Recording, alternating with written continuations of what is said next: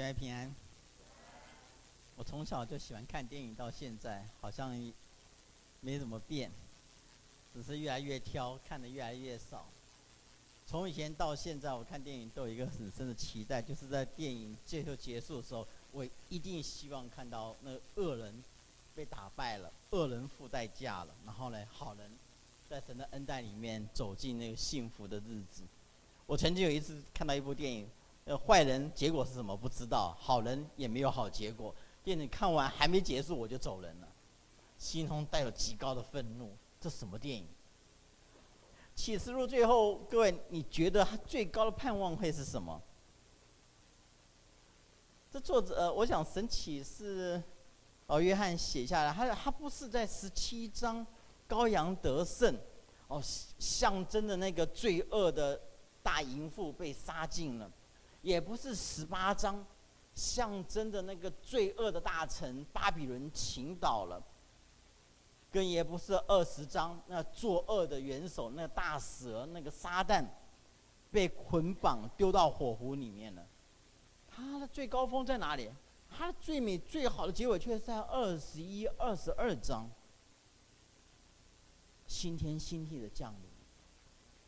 换句话说，换个角度讲。神给他儿女最深的盼望，不是打败敌人，或是把那个万恶的倾倒了，然后来确认我们这些信的主，我们信的是对的。他不只是那样子，我相信那个是我们深切的期待，没有错。那个害我们的，那伤害我们的，无故欺负我们的，那叫我们不断受苦的，他占尽了我们便宜的。他受到神的刑罚了，是，这都是我们期待的。可是神给的最后结尾却不是如此而已。神要给的是一个新天新地。各位，我我要问大家了，各位，你觉得你的喜乐是什么？把这世界伤害我们、敌对我们、对我们各样引诱的都挪去了，对，这是一个期待，这是一份安慰。但会不会这这不是我们最终的盼望呢？因为我们那个经历？当你的期待盼望来临的时候，可是你确实更难过呢？我举个例子，曾经有一个老牧师跟我谈谈一个事情，说他谈他伤痛的事情。他面对那阵子，他面对还有一个教会一个弟兄，那个弟兄跟他儿子之间一直都在冲突。他劝那个老劝那个那个老牧师劝那个弟兄。哦，不要用话语，不要用儿子的那种轻蔑的话语来对付儿子。那位弟兄呢，他很生气，他跟牧师讲：“我忍耐忍耐这么多年了，我还要忍耐吗？”他回去面对他儿子，又再一次发生冲突，他用尽他的力量，用他最哦这放在心里面很久的话。用非常暴力的语言去对面对他的儿子，儿子被他讲到没话可说。然后结果是什么？你知道吗？接受就是儿子离家，从今从那次以后再也不回来了。这父亲讲赢了，孩子气哭了，气跑了。可是他赢了，他高兴吗？这弟兄很很难过的。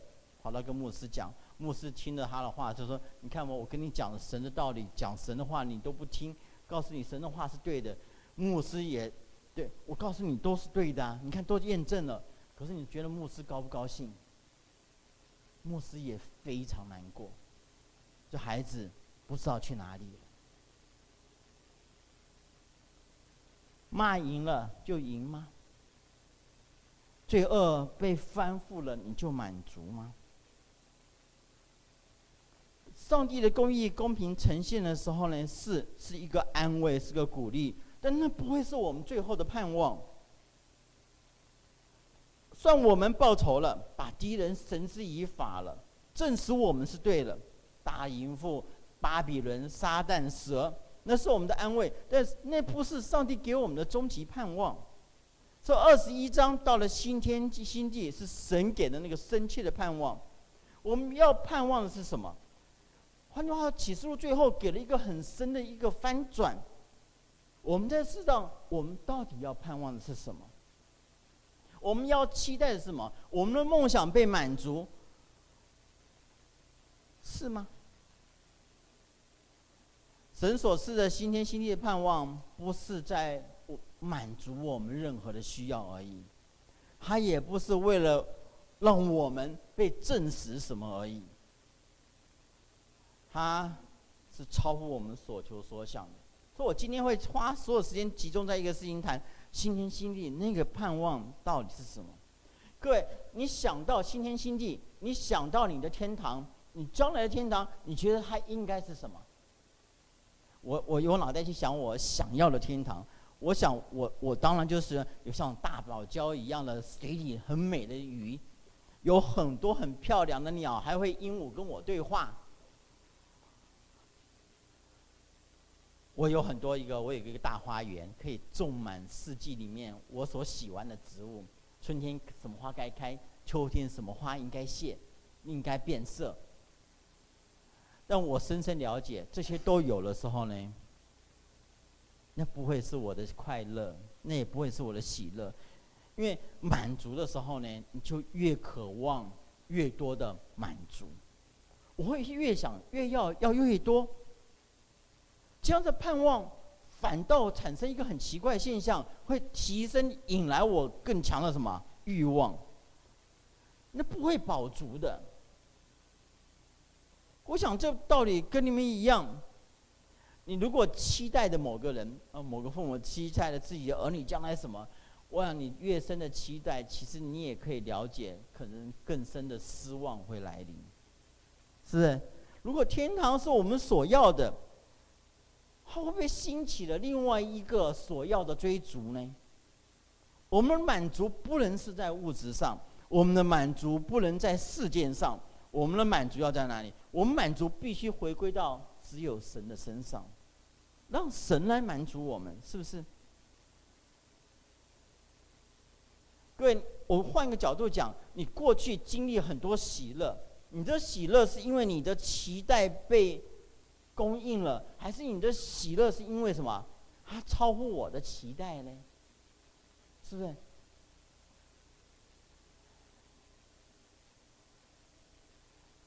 活在世上啊，我想我经历了很多，越来越经历一些让我觉得非常享受的事，但是它让我感到很受安慰，很被感受到满足，就是因为它的美善超过我所求所想。那是什么？那是上帝的盼望，神的恩待呢，就是如此。新天新地也必然是如此。所以今天的经文二十一、二十二章，其实他你在读的时候，因为各位你们都从启示录第一章开始读起了，你们都很熟。嗯，其实他把新耶路撒冷，就是新天新地，就是新的天堂哦，那个天堂像跟前面。跟巴比伦跟什么做了一个很强烈的对比。哦，我举例啊，像二十一章的十一到二十一节有上帝荣耀的城，你今天读的那一段什么十二个什么，那跟前面世上帝国的荣华，这是四十七章四节，十八章十二十六节是一个强烈的对比。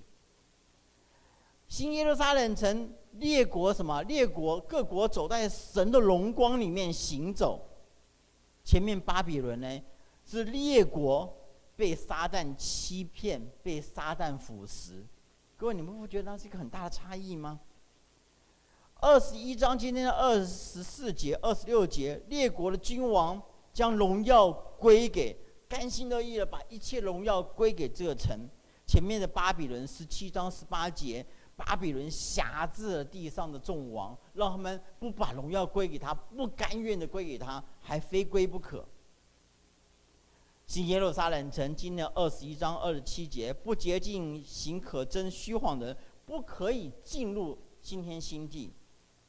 前面呢，巴比伦十七章四节五节，十八章二十三节，行各样可憎的、污秽的、虚谎的人。都住在巴比伦里面，你没发觉里面人变异很大？在新耶路撒冷城的人等候什么？领受生命泉水，等候上帝的医治，那是二十一章六节，二十二章一到二节。前面呢，巴比伦是吗？巴比伦喝了什么？淫乱的大怒的酒，圣徒的血。对，我用这样很强烈的去对比，还得告诉你一个事情：新耶路撒冷跟前面巴比伦差别是什么？巴比伦充满的是人，新耶路撒冷城核心是什么？神。我用那么强烈的推对比，凸显了新耶路撒冷城的重要。重要在哪里？因为他不再是把人当成是中心，他把谁？上帝变成是城里面的中心了。他很有价值，他很能够成为人的盼望。是什么？因为一切都归回到神面前。所以新耶路撒冷听新的天堂吸引人的，不是因为里面有我想要的。里面吸引人的是什么？因为我可以跟神在一起。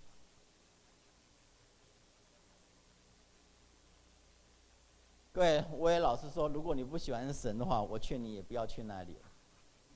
哦，有个以前有个弟兄，也不是弟兄，一个慕道友问：哦，你们讲的天堂那么好，可是里面没有香烟呐、他是老烟枪，他戒烟戒了一辈子戒不掉。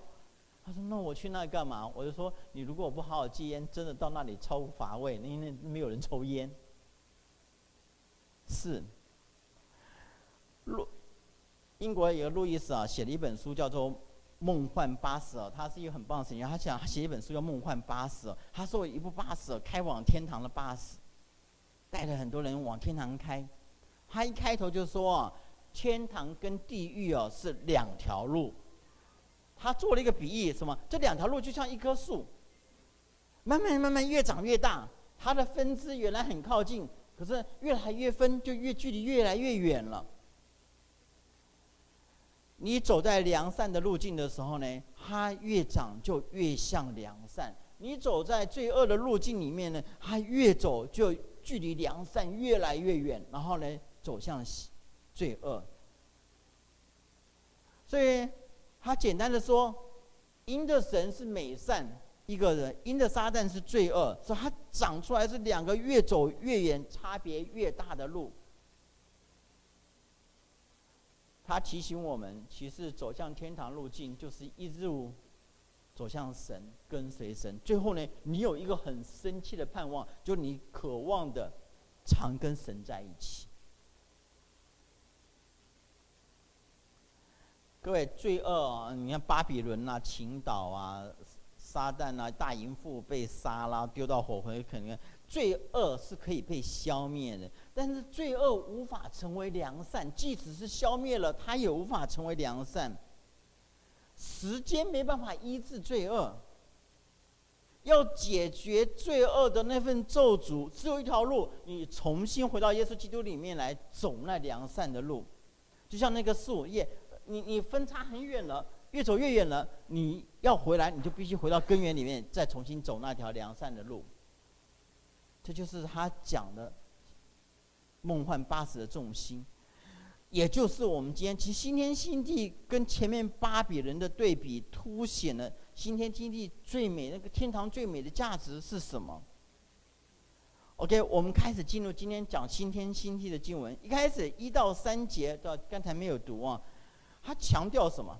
各位，你有没有发觉今天二十一章的一到三节，我又看见一个新天新地，因为先前的天地已经过去了，海也不在了。第二节，我又看见圣城新耶路撒冷神，呃，新耶路撒冷由神那里从天而降，预备好了，就如新妇装饰整齐，等候丈夫。这一段新天新地开始，他不断告诉你一个什么？新。天新地，新耶路撒冷城，新妇，换他不断的强调了天堂有一个很大的特质，或者那个未来那个很美的天堂有一个很大的特质是什么？它是新的。就是第五节讲，看到我将一切更新了。其实更新啊，在原文用的不是一种现象的，或是一种现在时代，它用的是一种持续一直在进行的。就是看呐、上帝不断的在更新了。它持续的让旧的变为新的。它的概念是充满连续性的，它不是说新天新地到了之后呢，突然一切全部切成一块，就，哦，它是强调是从旧的慢慢变为新的，它不是一刀两切，不是。新有个观念是它从旧的改变而来。如果只是一下突然间到了天堂，完全换一个人，完全换一个全新的人。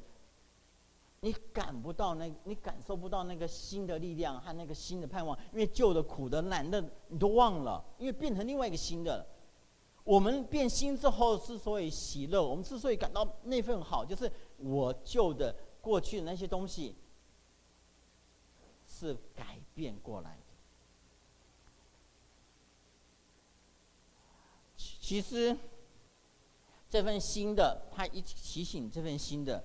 我想啊，对那个世纪，对第一世纪在写启示录的时候，老约翰来讲哦，嗯，他告诉你一个很清晰的，对他们那时候正受着各样苦难的时候，他们很清晰的知道，因着信耶稣基督，我可以把旧的翻成新的；因着新的耶稣基督，我可以感受到新生活的美好，我可以确定就。我在这个朝向新天新地的路上，我越来越有盼望，因为我今天就持续的在更新了。那个天堂不只是未来，那个天堂更美的是，我现在就可以试吃，我可以品尝得到。我现在就可以享受，在地上我就可以享受未来最大的盼望，新天新地的美好。各位，我不晓得你哦，我自己啊，在信主过程中啊，我觉得一个很让我觉得非常一直拉动我，一直让我往神靠近的，就是这个旧翻新，或是呢经历那个更新的那种喜乐。我们去年哦，我们去年我们每一年在内湖，我们都有一个感恩节爱宴。感恩节爱宴完了之后呢，我们都会有几个弟兄姐妹起来做见证哦。其实去年的见证非常的棒，里面。谈到非常有的身体，嗯、在重大疾病中，因着神恩待恢复了，从旧的那个病里面翻出来，看到他上台那份喜乐。从今之后，还有一个弟兄姐妹跟我分享，他是他是个神学生，他分享什么？他从过去那种吸毒，从过去混帮派，甚至去哦跟地下钱庄借债，他过去那份样子，怎么怎么到现在成为一个神学生？各位，他在分享的过程呢，一直在放影片，放他以前的影片。他每一次放影片的时候，我坐在第一个，然后我又是一个喜欢问问题的。我每次都问他：“哎，这相片里面五六个人，哪一个人是你？”他就跟我讲：“那个是我。”那个最后他问了五张到六张的时候，我师母在问我：“你干嘛老在问？”我说：“怎么搞？他以前跟现在都不一样，我完全从现在看不出以前他长得是那样子。”各位，其实他在上头做见证的时候，给我一个很深的感动。不止他从吸毒里面走出来，不止他从帮派里面远离，更让我感觉是他现在的外在气息样式，跟他以前相片里面是非常的不同。因为什么？他从旧的翻新了，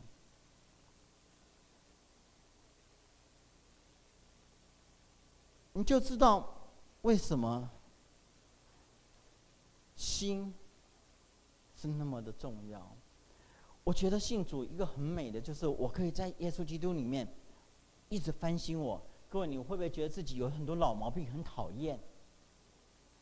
不止你讨厌，旁边人都不好意思讲，旁边人也很讨厌。可你又胜不过他，可你靠了主，你一天一天的可以翻新，一天天翻新，到有一天你发觉，哎，那个毛病不见了。我觉得新天新地给我很美的盼望，就是现在我在世上活的时候，我已经可以品尝，我可以感受那翻新的美好。最后全然翻新在哪里？在新天新地。今天的不只是告诉你新，他还告诉你一个新，是因为什么？很多东西不在了，很多东西不在了。我可以带大家看哦，三到五节，我听见有大声音从宝座出来说：“看哪，神的帐幕在人间。”他要与人同住，他们要做他的子民，神要亲自与他同在，做他们的神。神要擦去他们一切眼泪，不再有死亡，不再有悲哀、哭嚎、疼痛，因为以前的事过去了。神降临的时候，旧的很多东西它是不在了，不再出现了。一切更新了。所以神擦掉我们的眼泪，我们不需要再过去的忧郁，不再让疾病困扰我们，不再有各样害怕的意外，不再有人和人之间的伤害的事不断的发生，不再有那么多的艰难，不再有那么多的挣扎了。我不需要再面对生离死别的痛苦，不再了。你不再受死亡的威胁，你不再受罪恶的辖制了。不要让罪恶一再一再的骚扰你了。我觉得那这几节经文相当的，相当成为我很很深的盼望哦。新天新地让人远离了这些事情，远离了我们在世上很不愿意碰到的事情。然后呢，开始接触了上帝真正的良善与美。各位，如果我反过来用正面的表达，他在讲什么？你知道？他就告诉你，上帝供应了我们，供应了很多我们以前哦，想因为有罪恶享受不到的良善，因的忧郁想不到的享受不到的喜乐，因为恐惧享不受不到的真正的平安。换句话说，他用不再去反面解释，也解释一个是到新天新地是什么？我们可以充满了喜乐，我们可以充满了什么？那份没有威胁、免于恐惧的日子，我们充满的是温馨、彼此的相爱，没有仇恨，没有人和人之间的虚伪。我们可以是什么？是健康、是喜乐、是平安的。各位，你们你有没有发觉，只要一点年龄，你的同学那里的群组里面，每天早上起来早安。然后呢，愿你今天喜乐，愿你今天快乐，愿你今天平安。所有人都来追求，就这些，是不是？他告诉你有一个很深的把握，那不在提供了一个事情，就新天新地。你在世上，大家很努力追求的健康那些东西，在什么？在新天新地，神会为你预备。其实他中间讲了很多的不在，我跟他再分享几个不在。第一个呢，不再有海了。各位，不再有海有什么好啊？尤其像我喜欢大自然，海很好啊。可是你要知道，启示录或是新约圣经，或是以色列人文化里面，海是什么？在史上，海是什么？怪兽，那恶兽出来的地方。海是什么？海把死人交出来，海里面放满了死人。所以在他们的文化里面，海是什么？海是撒旦、魔鬼、假先知、兽所安置的地方。不再有海了，去代表什么？不再有这些罪恶，不再有这些让我们很深的被困扰、被被诱惑，我们很大的挣扎，这些东西都不再干扰我们了。不会有过去的虚谎和不实了。那个属于神的东西，直接可以跟我们接触。不会有海成为我们与神的隔绝。神的美善、神的爱、神的温暖，直接的进到我们生命里面来了。各位，我相信哦，不管是我们个人哦，或不管我们在教会里，或在哪一个群体里面哦，其实我们都在面对人和人很多的心中深处的欲望啊、深处啊各样的问题哦，我们疲于奔命哦。其实我在每次在想，为什么我们活在台湾，我们这么大家好像人跟人关系都很辛苦哦。对，这些这个不在啊，真的是一个很大的福音。我们人和人之间要不要在那些里面的事情忙了？我们热诚的彼此相待，我们真实的彼此相爱，我们彼此用属神的良善互相恩待，不需要有海、撒旦，还有各种人和人之间的猜疑、猜测。都不需要，因为不再有海了。各位，对我来讲更美的是什么？因为不再有海，意意思就对我讲是一个，就你不再受很多的负面的影响。因为我从小在我们家里面长大，我眼睛一睁开哦，第一件事情，以前几乎都是这样，每天早上眼睛一睁开就想起了那个讨厌的事，想起那个人最近讲那句话让我很生气，想起了今天还有很多痛苦麻烦的事情要处理。你知道吗？想半天后来有一个答案，就是很很不想下床，希望时间就停在那里。因为我就是那一个负面的人。我我认识主之后呢，我开始用主的良善跟他对抗。可你知道吗？就是每天反复反复的要跟他对抗。不再有海了，也意味我以后起床了想到第一个事情，哇，神就在我旁边。想到第一个事情就是，哎呀，我的太太还在旁边安慰我，多棒！所以，不再有海了，对我来讲是一个很深的渴望。尤其当我跟我我自己那个原生家庭，或是那种长时间很负面的概念充满的时候呢，其实我不再有海的，是一个真正的福音。还有讲了不再有圣殿，这二十二节，我为我建成，呃，我未建城内有殿，因主神全能者的羔羊为城的殿。各位，你有没有很惊讶？怎么搞了？新耶路撒冷城没有圣殿呢？圣殿是人到神面前来，是人遇见神，是神跟人同在的一个印证的地方。怎么为什么新鲜耶路撒冷城没有圣殿？他告诉你，因为什么？因为神跟羔羊代替的殿，神跟羔羊全然的跟我们同在一起，你不需要透过圣殿了。各位，你祷告喜欢到哪来？我很喜欢到我教会会堂崇拜的十字架面前到那来，因为什么？因为我在那个状况时候，多半就是我质疑、我怀疑上帝不听我祷告，我有感觉好像。我抓不到上帝，我有个感觉，好像神远远的。这我特别喜欢到什么会堂的十字架面前祷告，我希望他看，他就在那里。可新耶路撒冷城不再有圣殿了，为什么？因为你直接面对上帝，直接跟神在一起了，你不会有那么多信仰的质疑，你不会怀疑怎么搞神你没有回应呢？怎么神你的信实、你的应许到哪去了？新天新地人直接与神在一起，你不需要在肉体的猜测，你不要在信心中的打击，你不要再害怕自己信心的软弱，因为什么？你不需要在一个圣殿呢，你直接面对着什么？面对着神，面对着羔羊。对以色列人来讲更重要，因为在那个时候，那个时候以色列的耶路撒冷城已经被灭了，以色列的圣体圣殿早就被毁了。你也不需要在期待的将来，我们盖一个耶路撒冷城，我们去盖一个很漂亮的圣殿，因为都不需要了。你也不需要去考虑复兴你的以色列国了，你也不需要再去期待这个梦想，因为神直接跟你在一起了。你不需要透过这物质这些东西去确认上帝存在了，你不需要，因为什么？他就在你眼前。就我我们在信仰的成长过程呢，信心一直是我们的考验哦。尤其祷告越多的时候，考验好像越强。其对神有点渴望更深的时候呢，那挣扎会更大。但是要到了新天新地，直接面对上帝，这一切都挪去了。二十一章二十三节还给了第三个不在，不知道那城内又有。不用日光，呃，日月光照，因有神的荣耀光照，又有羔羊为城的灯。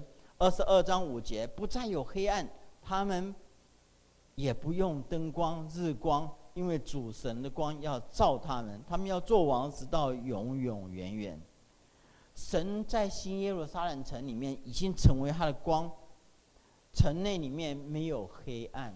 各位，我们不太怕停电了。你也不用再考虑我到底要用碳还是用核能去发电。我们直接让神的光照耀我们，我们生命中不再有黑暗的角落，我们不再需要经历惊吓，也不需要在那里那么多的担忧，也不要害怕那危害我们生命。尤其像今现在开始进入七月，那些好弟兄，不用害怕了，因为什么？神的光照着我们，我不需要呃，神的光照。有人问，那这这里需不需要睡觉啊？对不起，我也不知道他需不需要睡觉。但是光照的时候也可以睡啊。但是我蛮喜欢睡觉的。呃，这这是象征性的表达，就是那份黑暗不只是看得见看不见，那黑暗更多的是成讲，我们不需要很多东西不断的隐瞒了，我们不不需要那么晦暗，那么回避。我们很坦然，很自由，我们很心安的在众人面前展现我自己。因为什么？因为罪恶不见了，光照，我们不要在那些事情里面持续让它变成是我们的伤痛、悲伤很难过，还阴影，从我记忆中的阴影，这些都挪去了。甚至光照，可能我我再更深推广，过去很多不好的记忆，很多伤痛的记忆，也因为光照，那些黑暗的记忆都消失了。你不需要在噩梦里面，你不需要在懊悔里面了，因为耶稣基督的救恩就在你眼前。你不会再重复的受那些事情伤害了。我最近常接我一个姐妹电话，因为她到疗养院去，他打电话来，时间讲不长，但是一天两三通，来都跟我谈什么？都跟我谈他心中的愤怒，谈的愤怒都是几十年前他脑袋中。啊，以前受人家霸凌，他受他父母亲指责，受兄弟姐妹的什么，他记得一清二楚。那些伤痛都已经几十年前了。现在住院的，住在安养那个疗养院、精神疗养里面，每天还被这些东西什么挖出来骚扰，说他每天好痛苦。我也真的没办法，你说这已经过去了，你需要这样想吗？他说没有没有过去，我兄弟、我的姐妹这些坏害我的人都还在，是。我觉得他就要新天新新天心地，不再有黑暗，让主的光照他。还有第四个不在，在二十二第三节以后再也没有咒诅了。各位，你喜不喜欢咒诅？我想咒诅源于源于创世纪，创世纪神对神对那个蛇说，哦，神对亚当说审判讲咒诅。谈到咒诅，就想到《创世纪》的伊甸园，其实非常精彩。就是圣经里面有一幅非常精彩的，就今天所看的新天新地二十一、二十二章，刚好跟《创世纪》前面三章成为强烈的对比。各位很惊讶，这不再有咒诅了，引起我对一个事情更深的有期待，就是在旧约伊甸园里面。亚当夏娃的伊甸园里面，因着蛇使人进入咒诅，伊甸园使我们隔离了。可是呢，到了二十一、二十二章，创世纪第一到三章，因着人犯罪被革除的，到了启示录二十一、二十二章，全部都恢复。我举例哦，嗯，伊甸园犯罪之后呢，人面对罪，罪进来了。死亡。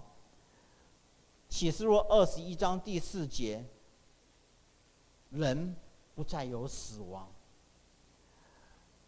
因着罪进来，人在创世纪三章十六到四十九节，人开人面对神的咒诅。启示录二十二章第三节，人没有咒诅了，不再有咒诅了。创世纪三章十九节，人因为犯罪。人被隔离，赶出伊甸园了，不能再扑通碰伊甸园了。创呃启示录二十二章第五节，人回到新天新地，新耶路撒冷城伊甸园了。创世纪因为的神要让人不回到伊甸园，让人远离生命树，那是创世纪三章二十二节。启示录二十二章二节或十四节，人回到什么生命树面前了。创世纪三章二十四节，伊甸园被关闭了，人不得再进伊甸园了。启示录二十一章二十五节，新耶路撒冷不再关闭了。对，很多啊，当然有二十几项。换句话说。这个不再咒诅，凸显了一个事情，就是以前最美的伊甸园，因着亚当夏娃犯罪之后被封闭了，人很多的东西都碰不到，而且困难重重。现在因着新耶路撒冷降临之后，人回到伊甸园去了，回到起初的伊甸园，我们可以跟亚当夏娃一样，跟神那样的亲近。今天我后面讲了四个不在。这四个不在呢，象征着什么？象征着海不在了，神的殿不在耶路撒冷城里面，神不再咒诅了，因为神成为我们的光了。新天新地，哦，凸显了一个事情，就是什么？就是上帝与我们全然的联合在一起。上帝的家在我们中间了。上帝要亲自与跟我们在一起了。各位，我想哦，这是一个对我来讲，这是一个非常深的期待哟。哦，我现在啊，在教会里面服侍啊，每天都有一些弟兄姐妹很多艰难，很多困难。可是我在很多艰难、很多困难祷告的时候，我常常祷告。祷告的时候呢，我就会经历一个事情，你就经历到上帝很奇妙的工作。对我来讲，那个经历是什么？我确认了一个什么？耶稣复活是真实的。可是我觉得新天新灭就最美的是什么？吸引我的是什么？你不需要再透过这么多艰难，经历上帝的恩典去体会耶稣真的复活了，而是耶稣复活的耶稣就在你眼前。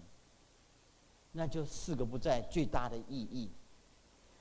今天二十一章不只是我前头讲到旧翻新和这么多的不在，我觉得还更强调了一个事情是完美，是什么呢？什么讲完美？哥，你没发现我今天带你读的经文，哦，今天读了二十一章的经文，尤其是第九节之后，哦，新耶路撒冷长成什么样子？十二节。有十二个门，门上有十二位天使，门上就写着以色列十二个支派的名字。哥，你没有发觉他反复在跟你讲什么事情？十二，十二，十二，对不对？十二有什么重要？它的重心不是门，它重心不是天使，它重心也不是支派。十六节。天使用围子量那城，共有四千里，长宽高都是一样。又量了城墙，按着人的尺寸，就是天使的尺寸，共有一百四十四肘。四千里，我们现在回到罗马的尺寸，斯塔迪亚这种名称的尺寸，它是什么？它十二乘以一千的意思。我们可能看不懂，但它的意思告诉你是十二乘以一千公里。你知道它有多大呢？它大概从那个城墙吧，大概从加拿大温哥华到美国的洛杉矶，或从日本到香港这么大。城墙一百四十四轴，一百四十四什么？是十二乘十二。它用不同方式，同样表现什么？十二。十九节，城墙有十二个根基，根基上有羔羊十二个使徒的名字。二十一节，十二个门，十二颗珍珠。各位，我我不再举例了。我们非常清楚的强调十二，十二什么意思？这个数字对旧约到新约来讲都一直非常重要。旧约不断的在重复十二支派，旧约有一个我们讨论的问题，就十二支派那个内容一直在变，可是其实根本是谁根本都不重要，重要是对以色列来讲，重要是十二，它代表了完全，我们全部在中间了。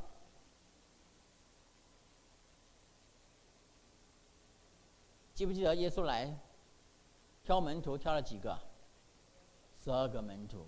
各位记不记得使徒行传？耶稣复活升天之后，犹大不是吊死了吗？十二个使徒少了一个，进入新，嗯，进入了使徒行传第一章，他们做什么事？选一个使徒出来满足十二。为什么十二对他那么重要啊？第一件要做的事情就是什么？赶快选一个起来，不要让。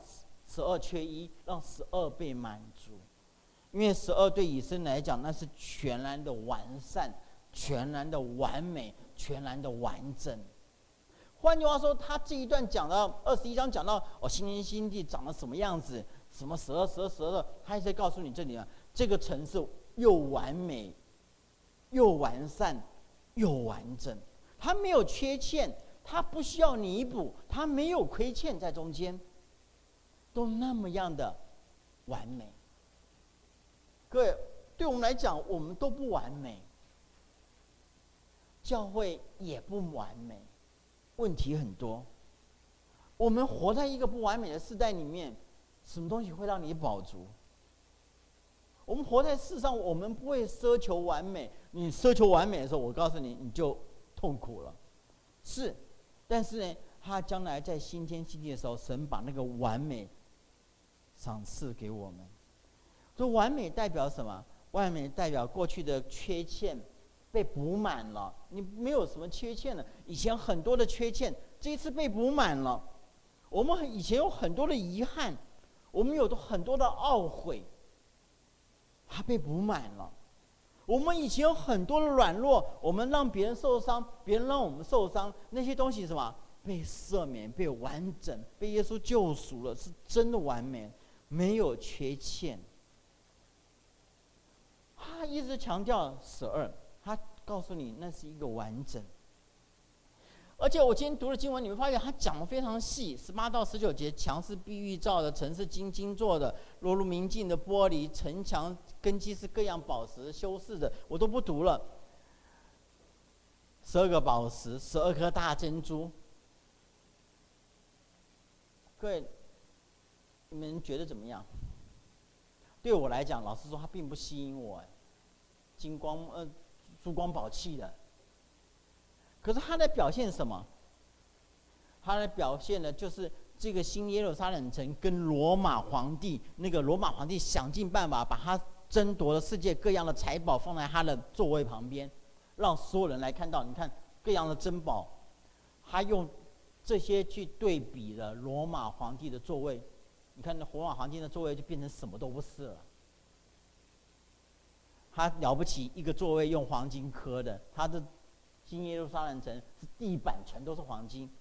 他不是在告诉你珠光宝气，还不是叫你去羡慕有这些东西的没有，他只是用人可以懂的那份很有价值的东西去凸显新耶路撒冷城的那份价值。几乎人可以想到最美的那个时代，可以想到最珍贵的东西，在新耶路撒冷城像满地满天都是。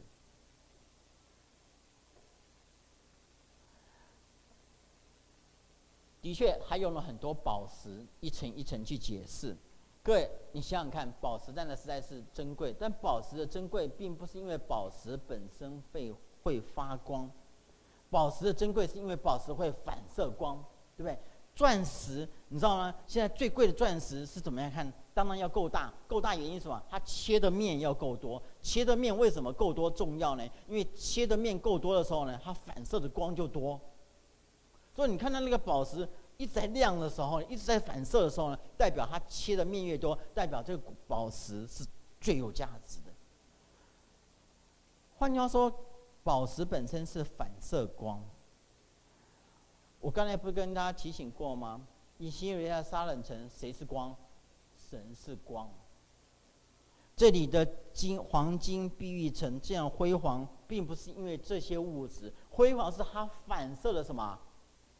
城里面那个神那个光，它折射或者它反映出来神的那份荣美，凸显了那个城里面最有价值的是什么？不是因为我是宝石，我宝石只是反射光，那光是什么？那光是上帝，是神。大家记不记得摩西上了西乃山下来之后，跟神见了四十天下来是什么？需要个帕子遮脸，为什么？因为脸发光，亮到大家都害怕。因为跟神在一起，让上帝的光感染。所以新耶路撒冷城有一个很美的事情，就是我们在这里可以什么反射上帝的荣美，我们可以显出上帝的荣美，我们可以因着在这里有上帝的光照我，我像一个宝石，我虽不成了，我可能是最下面一层宝石。可是我可以反射上帝的荣光，我可以活出上帝荣光，我可以活出耶稣基督的样子。刚才学亲们在这带在在敬拜的时候，不断的提不断提醒我们有主耶稣基督那个荣美的样式。到了新天新地，有他的光照我们，我们反射出耶稣基督的荣美。我们每个人这一生最大的渴望，活出基督的样子，在那里全然展现出来了。我们可以透过神的荣光照我们，我们活出基督的样子，我们得以饱足。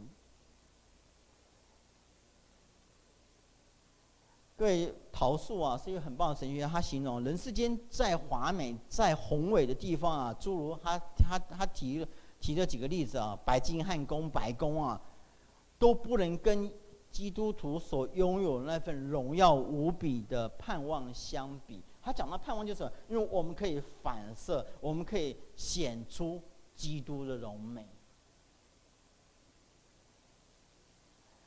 在新天新地里面，我们都是里面的人事物，里面任何一个人事物呢，都可以反射什么？基督的荣光。各位，我真的，我觉得我这当牧师最最美的是什么事情？看到弟兄姐妹成长了，看到弟兄姐妹家里从各样难处里面走出来，我非常高兴。看到我自己胜过我的老我了，我感到很感恩。但是各位，我最期待就是我在这里面常常可以看见什么？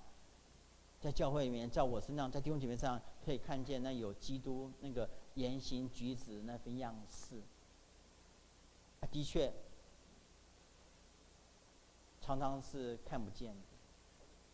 但是我最终的盼望，我这份渴望，我最终盼望就是新天新地，新天新地呢，随处都反射上帝耶稣基督的荣耀。所以那非常的吸引我。而且他告诉你，十二层每一层有不同的宝石，不同的宝石，换句话，它反射出来色泽还不一样。它不是把每个人搞成一副样子，它原来你是绿色，就反射绿色荣光。换句话说，新天新地里面，我们反射耶稣基督荣美，但里面还蕴含了我所有的特质。上帝给我建造我的时候，那份特别的恩赐和样式。只是我里面展现出了耶稣基督的荣美。换句话说，他不是把我们所有的儿女搞成一个样子，他十二层，那颜色色泽还不同。那份荣光是什么？我们的个体，我们的个人是被尊重的。我们的啊，生命特质是神所特别为我们造的，那个东西依旧存在的。各位，我们受了环境，受了教育，受了原生家庭，受了各样东西改变，我们越来越不健美，越来越不俊美。但是因的荣光照耀，使我们俊美，而且我们每个人俊美形象还都有耶稣基督俊美。可是还有我们个人的被尊重的特质和一些特别。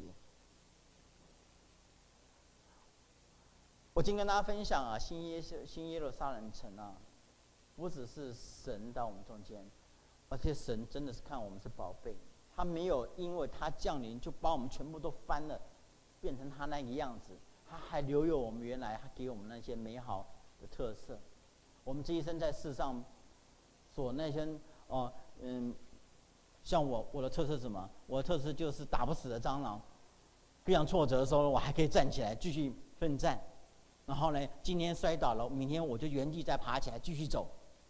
我觉得我最大的特质是有这个靠主的恩典不断的走，但是我将来在天上在与神相聚，我展现出耶稣基督光，我还有这个特质在。我今天跟大家分享新天新地哦，对，我跟大家谈了这么多，我觉得回归来我跟大家分享，我觉得我在世上信主之后有个事情是非常真实。就是天上未来的天堂哦，那不是遥不可及的，那不是我触摸不到的，而是我今天在这世上的时候呢，我就可以深切的经历，我就可以感受，我就可以在中间什么，开始对那未来天上有更深的渴望和盼望。其实。世上的日子啊，有没有很美的？有没有很完美的日子哦？我可以今天这些时候很高兴，可是很可能下一件电话来或下一个事情来，就让我的高兴被折损三分之一。会不会我今天其实都埋在各样噩耗里面？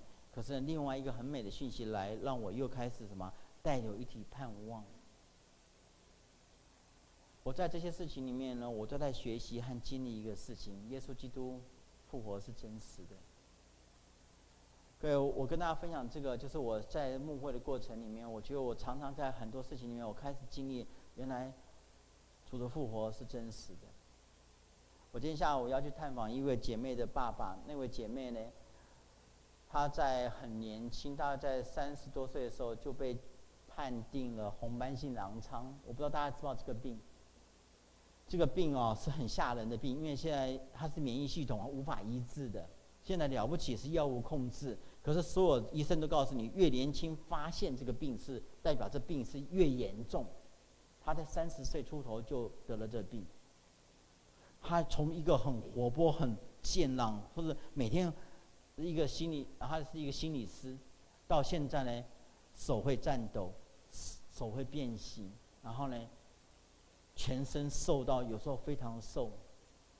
我跟你讲这有什么？其实看他这七八年演变的过程，心里很难过，因为被那个病一直在折腾。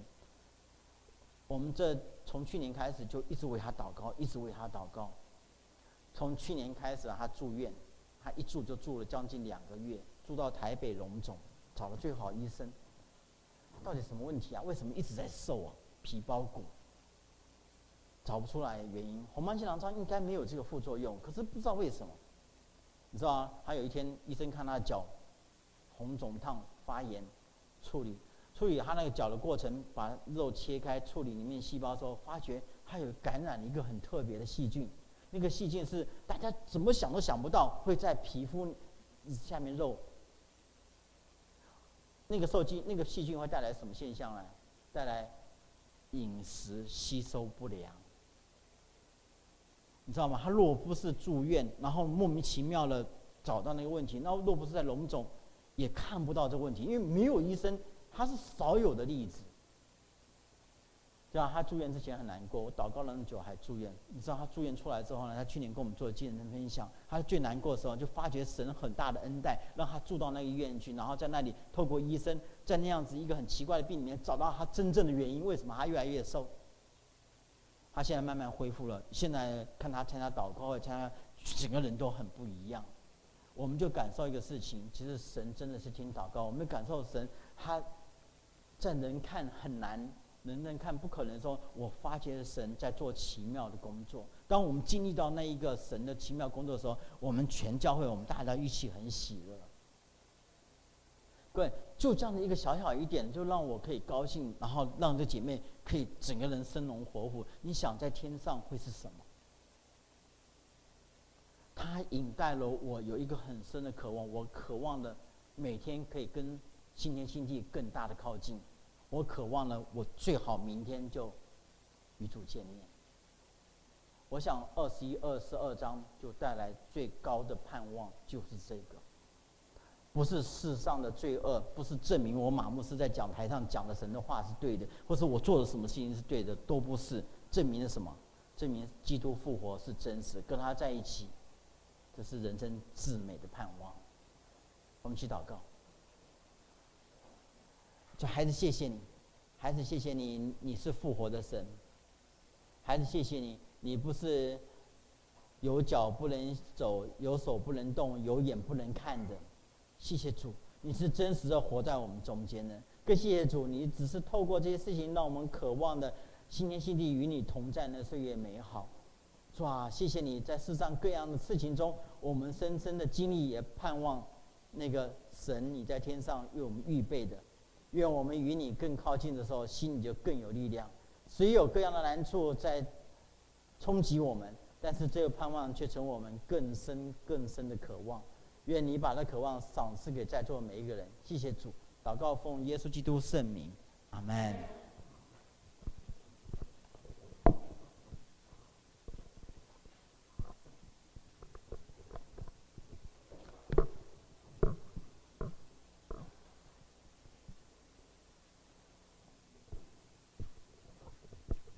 我们谢谢马牧师的分享。那我们用更新我心意来回应我们。的神，我们的主。